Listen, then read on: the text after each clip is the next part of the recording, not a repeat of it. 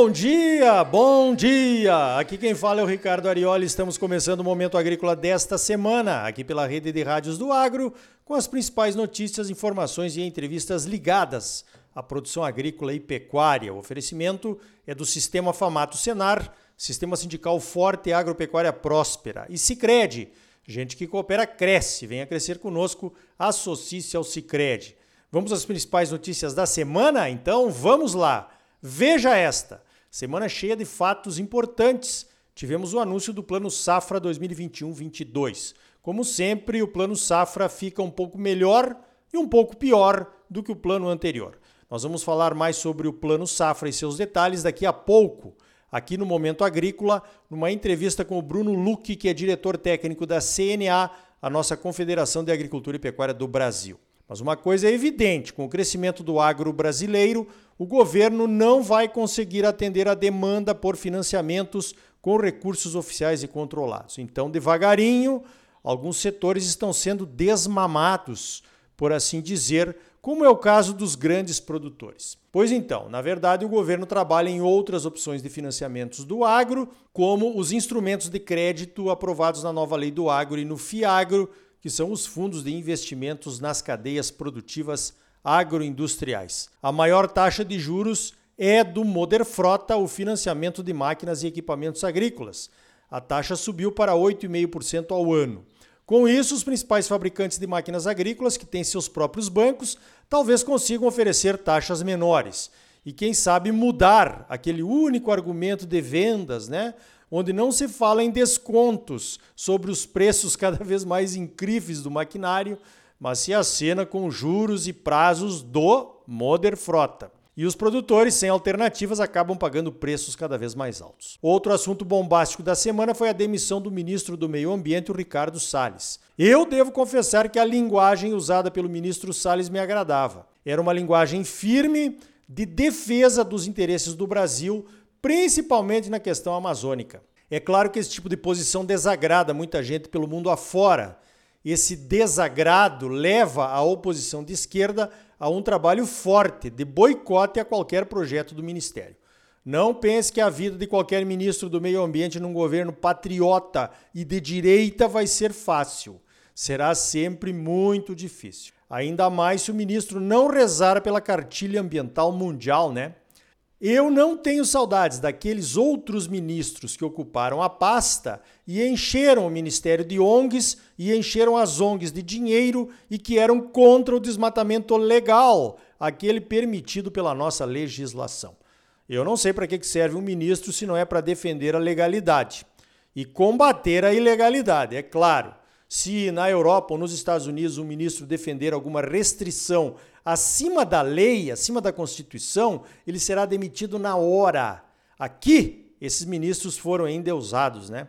Esse é o Brasil, né? Políticos unidos em torno de cargos, de orçamentos milionários e de espaços para se manter em evidência. Poucos políticos preocupados com o futuro da nação, né? Como diz a letra daquele rock pesado do Legião Urbana. Lembra dele? Ouça aí.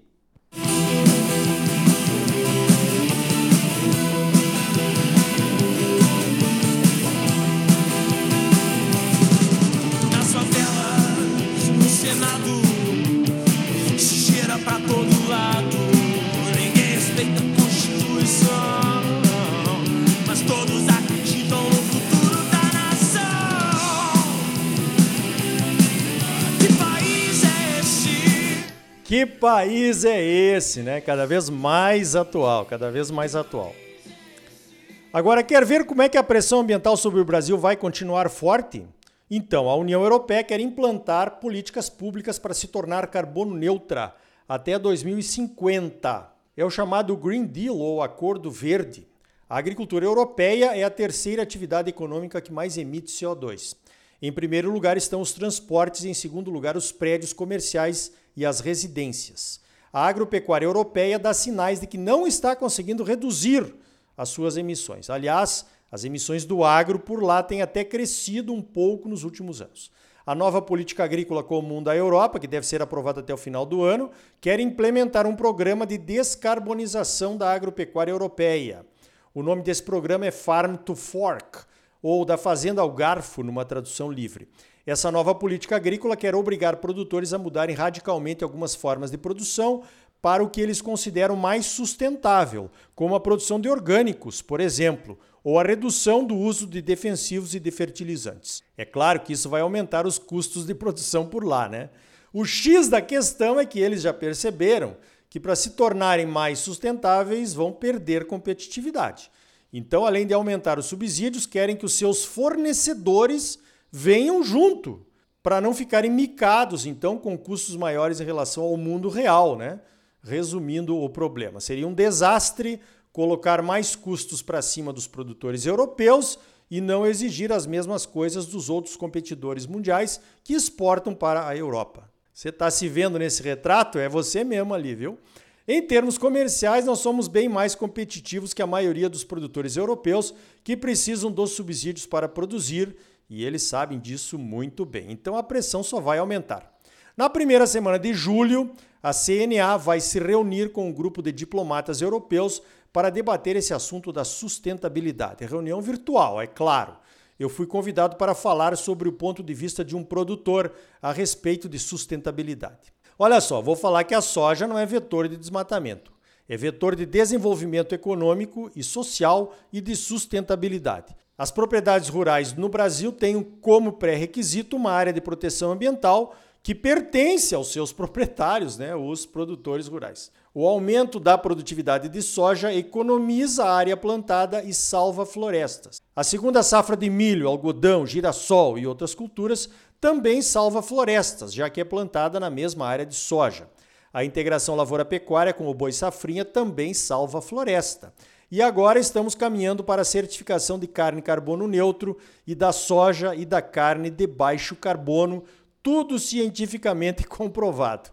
Resumo: nos últimos 10 anos, pelo menos os produtores mundiais que fizeram alguma diferença nessa questão de produção mais sustentável produzem aqui no Brasil. E parece que pelos próximos 10 anos vai continuar sendo assim. Nesse contexto, o lançamento do programa Soja Legal, que a AproSoja Mato Grosso fez essa semana lá em Brasília, foi importante.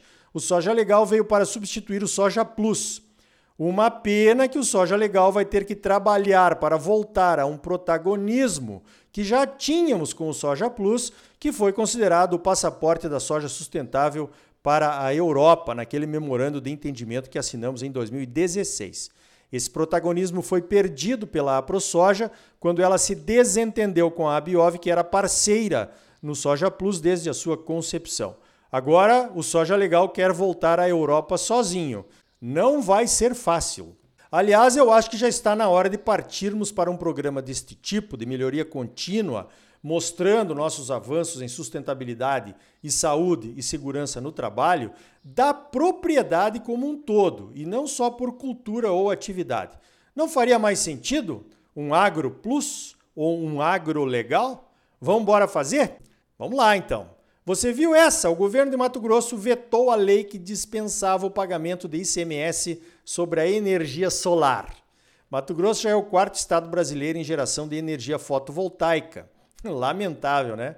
Agora, se você tem uma usina de energia solar aí na sua casa, na sua fazenda, todas as manhãs, quando o sol sair, lembre-se que você já começou a pagar ICMS para o Mauro Mendes. Vamos ver se os deputados derrubam esse veto? Pelo menos isso, né? A arrecadação de Mato Grosso cresceu 26,1% no primeiro quadrimestre de 2021 e chegou próximo a 10 bilhões de reais. E continua crescendo. Será que não está na hora de reunirmos as entidades do agro e irmos até o governo pedir que o FETAB, por exemplo, seja redirecionado para o seu propósito original, a construção de estradas e estruturas afins? Estado que arrecada demais gasta mal.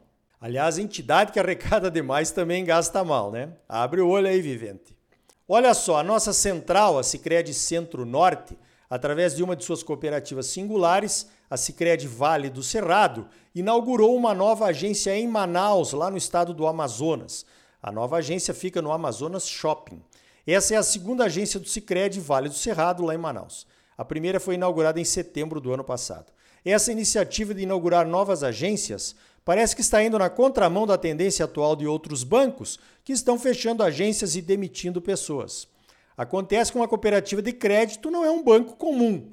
O Sicredi trabalha em um modelo de ciclo virtuoso, no qual os recursos captados em uma região ficam naquela comunidade fomentando a economia local, começando pelas taxas e demais custos de serviços bancários mais justos para seus associados e correntistas. Uma cooperativa de crédito também tem a preocupação social de criar valor e oportunidades para as comunidades onde atua. Olha só, isso é uma diferença e tanto, hein? No ano passado foram mais de 5 bilhões de reais de economia que essas taxas mais justas trouxeram para os associados e correntistas. Dinheiro que também ficou circulando na economia local. Outro ponto que temos que comemorar com essas expansões das nossas cooperativas singulares aqui de Mato Grosso para outras regiões e para outros estados é que não estamos mais exportando somente grãos, fibras oleaginosas e carnes. Estamos exportando serviços, conhecimento, experiência e gestão. Um orgulho para todos os associados do Cicred. Parabéns ao presidente Sérgio Desordi e aos mais de 30 mil associados do Cicred Vale do Cerrado, que atende aquela região ali de Campo Verde, Primavera do Leste, Jaciara, Jucimeira, Chapada dos Guimarães, num total de 12 municípios e agora se expande no Amazonas. Venha você também fazer parte desta família. Venha crescer conosco. Associe-se ao Cicred aí da sua região.